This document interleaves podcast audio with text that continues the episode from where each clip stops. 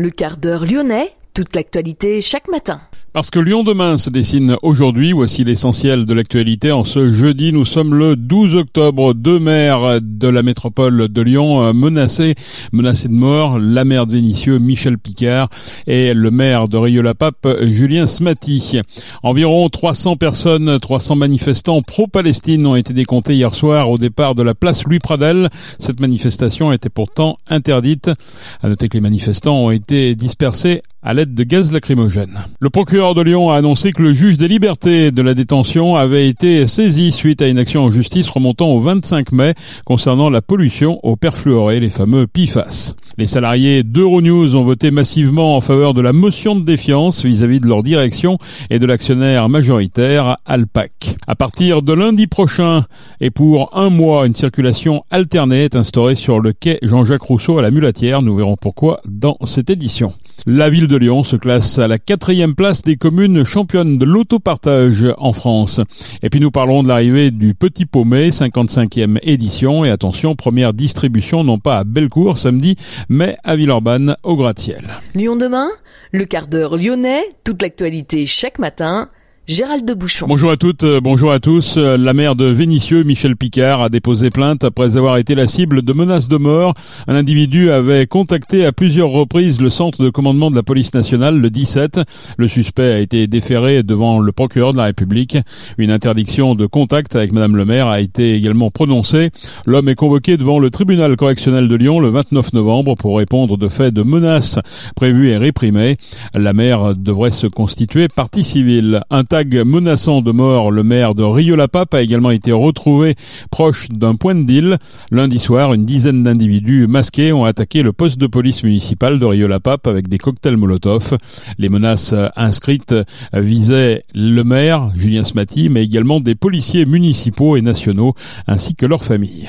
Environ 300 manifestants pro-Palestine ont été décomptés hier soir au départ de la place Louis Pradel. Le groupe s'est mis à déambuler dans les rues de Lyon malgré l'interdiction de la préfecture, un rassemblement à l'appel du collectif 69 de soutien au peuple palestinien. La police a fait usage de gaz lacrymogène pour disperser la foule. Les forces de l'ordre ont procédé à 32 verbalisations et une interpellation lors de cette soirée. Des tags soutien à la lutte et à l'armée palestinienne et des affiches Vive la résistance armée du peuple palestinien ont été découverts hier matin sur le campus de l'université Lyon 2 à Bron. L'établissement a annoncé vouloir porter plainte. Sur X, ex-Twitter, l'UOJF s'est dit effaré par cette apologie du terrorisme à grande échelle, au même endroit où une terroriste du FPLP a pris la parole. Par ailleurs, des tracts anonymes en soutien à Israël et en appelant en hébreu à la mort des Arabes ont été retrouvés sur le campus de Sciences Po Lyon. Lyon demain, un site internet, du son, de l'image, un média complet pour les Lyonnais qui font avancer la ville. Le procureur de Lyon a annoncé que le juge des libertés de la détention avait été saisi suite à une action en justice remontant au 25 mai concernant la pollution au perfluoré.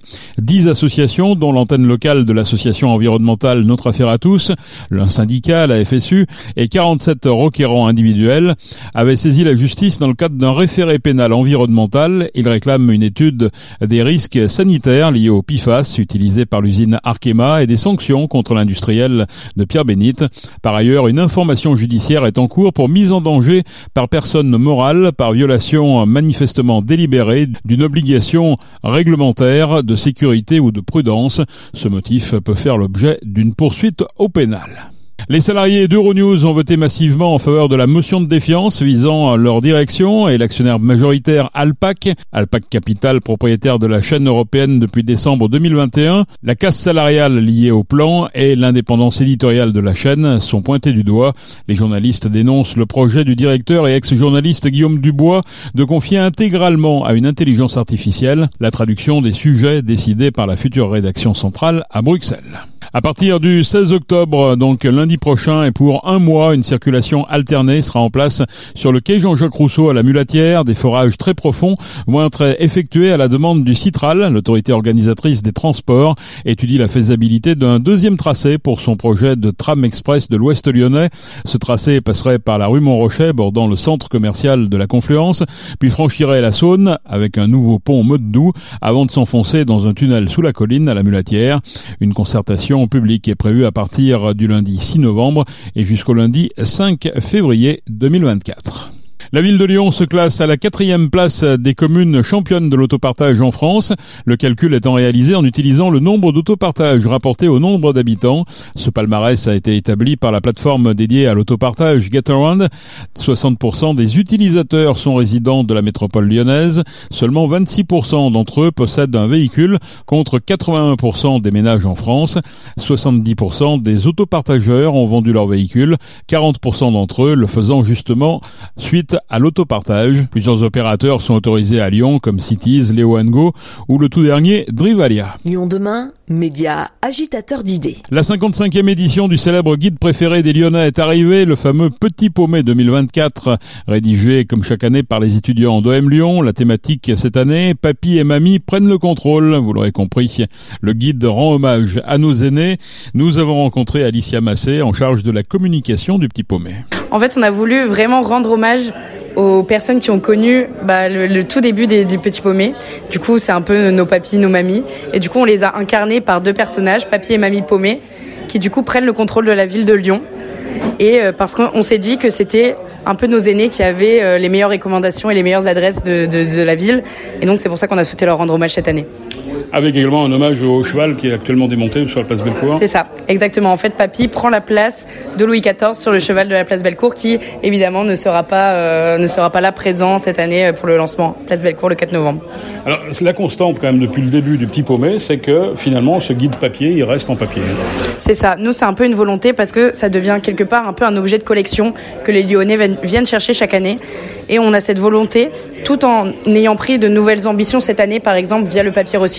C'est pour ça que le guide est un peu moins épais cette année, mais il demeure toujours autant complet parce qu'il y a toujours le même nombre de, critiques. C'est juste que comme le papier est moins épais, bah, du coup, euh, du coup, il est plus fin, mais c'est plus simple en termes, euh, ne serait-ce que de transport pour le carbone, tout ça. On a vraiment pris cet engagement là parce que ne serait-ce qu'en réduisant le nombre de guides et en prenant cet engagement du papier recyclé, on souhaite réduire notre empreinte carbone parce qu'on a bien conscience, surtout à nos jeunes âges, que euh, le, papier, enfin l'avenir, c'est vraiment le digital, mais on souhaite à la fois allier le côté, on veut garder le, guide papier parce que c'est ce que tous nos aînés ont dans leur cuisine, dans leur bibliothèque depuis des années, mais au, aussi on a conscience que voilà, il faut réduire notre empreinte carbone euh, sur un guide comme ça.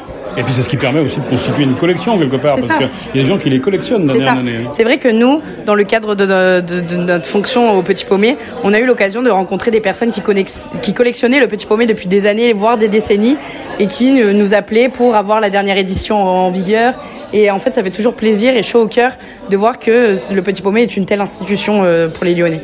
Alors, concernant votre impact sur la planète, il y a bien sûr le guide, mais il y a aussi vos événements. Oui. Là aussi, tout ce qui est déchets, vous êtes un peu sensibilisé à tout ça? Oui, bah, on a été audité par une. Par une, euh, comment, une association éco-responsable qui nous a du coup décerné un label. Mais donc on a été audité justement lors de nos événements sur la gestion de nos déchets, euh, l'utilisation par exemple on utilise des éco-cups pour limiter l'usage de plastique jetable, que des choses comme ça. En fait on essaie vraiment de, de limiter notre impact lors de nos événements. Alors la grande question aussi euh, autour du petit paumé c'est de savoir si les critiques vont être vraiment incisives, si ça va se finir au tribunal ou si au contraire vous êtes aujourd'hui rentré dans, le, dans les clous. Dans le droit chemin. Alors est-ce que vous êtes entré dans le droit chemin ou est-ce que vous continuez à déborder un petit peu Alors, on garde toujours cet aspect impertinent, un peu piquant. Mais l'objectif, c'est vraiment pas de nuire à des établissements. Et donc, euh, c'est pour ça que notre guide devient essentiellement un guide bienveillant, un guide de recommandation. Dans le guide, il y aura que les critiques qui ont été jugées positives, des établissements qui ont été bien notés. Contrairement, par exemple, au site, sur le site internet, on retrouvera l'ensemble de nos critiques, des tests qu'on a effectués. Mais dans le guide, c'est vraiment un guide que de recommandations pures. On veut que les gens nous, on teste vraiment, on n'a pas du tout la prétention d'être des guides gastronomiques. On teste vraiment en tant que monsieur et madame tout le monde. Et on veut que, du coup, les gens, comme on recommanderait un établissement à un ami, que voilà, les, Lyonnais, ils prennent le guide, qu'ils ouvrent une page et qu'ils se disent Ah bah tiens, le petit paumé me, me recommande telle adresse, je vais m'y rendre ce soir. Et on n'a pas envie que, justement, en lisant le guide, les gens se disent Ah bah telle adresse, elle n'est pas bien notée, elle n'est pas bien. C'est vraiment pas notre ambition. Et votre ton, c'est toujours l'impertinence, c'est toujours euh, aussi l'indépendance dans votre fonctionnement Oui. et, la, et la gratuité. Hein. Bien sûr. C'est vraiment nos trois valeurs. C'est-à-dire, on est indépendant ça- c'est- par rapport aux établissements, c'est-à-dire qu'il y a des établissements qui peuvent nous prendre des pubs dans le guide et qui ne seront pas pour autant euh, bien notés. Le, le test et la publicité, c'est quelque chose de très indépendant. Euh, pareil pour la gratuité, effectivement, euh, nous on est une association, on travaille tous bénévolement et euh, on a vraiment à cœur de faire en sorte que juste notre budget soit à l'équilibre et qu'on puisse rembourser l'impression du guide et nos événements. La dernière valeur, c'est l'impertinence, évidemment. On veut toujours garder ce ton dans nos critiques qui fait un peu notre... Euh, bah, notre particularité, c'est qu'on a un peu ce côté humoristique, on essaie toujours de changer la forme des critiques et le fond. C'est pour ça que cette année, par exemple, les 38 membres du mandat ont écrit les critiques, alors que normalement c'était réservé au pôle euh, production. Et cette année, on a évolué pour que justement il y ait cette plume différente à chaque critique et qu'il y ait toujours une inspiration qui se renouvelle. Et donc c'était vraiment, euh, c'était vraiment le, le, pari qu'on a fait cette année et ça a bien fonctionné, je trouve. Lyon, c'est toujours la gastronomie à vos yeux quand vous visitez la ville, là, ou est-ce que ça a changé? Pour moi, oui. Pour moi, oui, même si c'est vrai que le contexte fait que pour les restaurateurs et pour les établissements, c'est compliqué en ce moment. Le contexte économique, on peut pas le nier. Mais euh, pour moi, et ayant testé les six premiers mois de l'année des établissements en tout genre, des commerces, des restaurants, des bars, peu importe, pour moi, Lyon, c'est vraiment synonyme de gastronomie. Et moi, qui suis pas lyonnaise de base, j'ai eu un grand plaisir à découvrir cette ville et à découvrir toutes les valeurs, euh, toutes les valeurs qu'elle prône et notamment la gastronomie. Et c'est pas pour rien qu'on dit que Lyon est toujours la capitale de la gastronomie, à mon, à mon sens. Qu'est-ce qu'on peut retenir de ce guide là si on devait retenir trois quatre adresses Après, moi, c'est très subjectif parce que ce sera sûrement les adresses que j'ai testées et, et moi, si c'était moi, je dirais euh, sûrement euh, l'inattendu que j'ai beaucoup apprécié, la cevicheria que j'ai testé, mais parce que personnellement j'adore la nourriture péruvienne. Dans tous les cas, vous demandez à n'importe quel membre du Petit Paumé, il aura ses trois adresses. Et je pense qu'on demanderait à n'importe quel Lyonnais, il aurait aussi ses adresses euh, préférées. Et c'est ça qui est bien, c'est qu'en fait, bah là, ça regroupe les goûts et les couleurs de, de, de tout le monde. Au-delà des critiques, il y a des pages additionnelles, d'après ce que j'ai compris, oui, du contenu additionnel. contenu additionnel. Ça veut dire quoi? C'est des messages euh, à destination, je sais pas, des jeunes euh, bah, C'est des messages pour tous les Lyonnais. Ça va, être, ça va aller des cours de langue au centre de dépistage. C'est vraiment des trucs très informationnels. Mais par exemple, on a des, des, pages un peu plus drôles, un peu plus spontanées, du style euh, euh, qu'est-ce qu'être un, bon supporter de l'OL ou des choses comme ça. Bon après en ce moment c'est pas forcément la bonne période, mais euh, c'est un peu voilà des petits clins d'œil à la ville de Lyon et des choses beaucoup plus euh, informationnelles Alicia Massé en charge de la communication du Petit Paumé, première distribution ce samedi à Villeurbanne au gratte-ciel et sur la place Bellecour le 4 novembre. Un village du Petit Paumé prendra possession des lieux pour chaque distribution et de multiples activités seront proposées à cette occasion. Enfin, un mot sur la fête des Lumières. On connaît le bénéficiaire des Lumignons du Cœur. L'achat de Lumignon permettra de soutenir la recherche sur le cancer via le centre Léon Bérard. Les Lumignons du Cœur seront installés au parc de la Tête d'Or. Les visiteurs pourront acheter les bougies au prix de 2 euros. L'an dernier, plus de 40 000 euros avaient été récoltés par l'armée du salut grâce aux Lumignons du Cœur. La fête des Lumières se tiendra cette année du 7 au 10 décembre. C'est la fin de ce quart d'heure lyonnais. Merci de l'avoir suivi. On se retrouve naturellement demain pour la prochaine édition.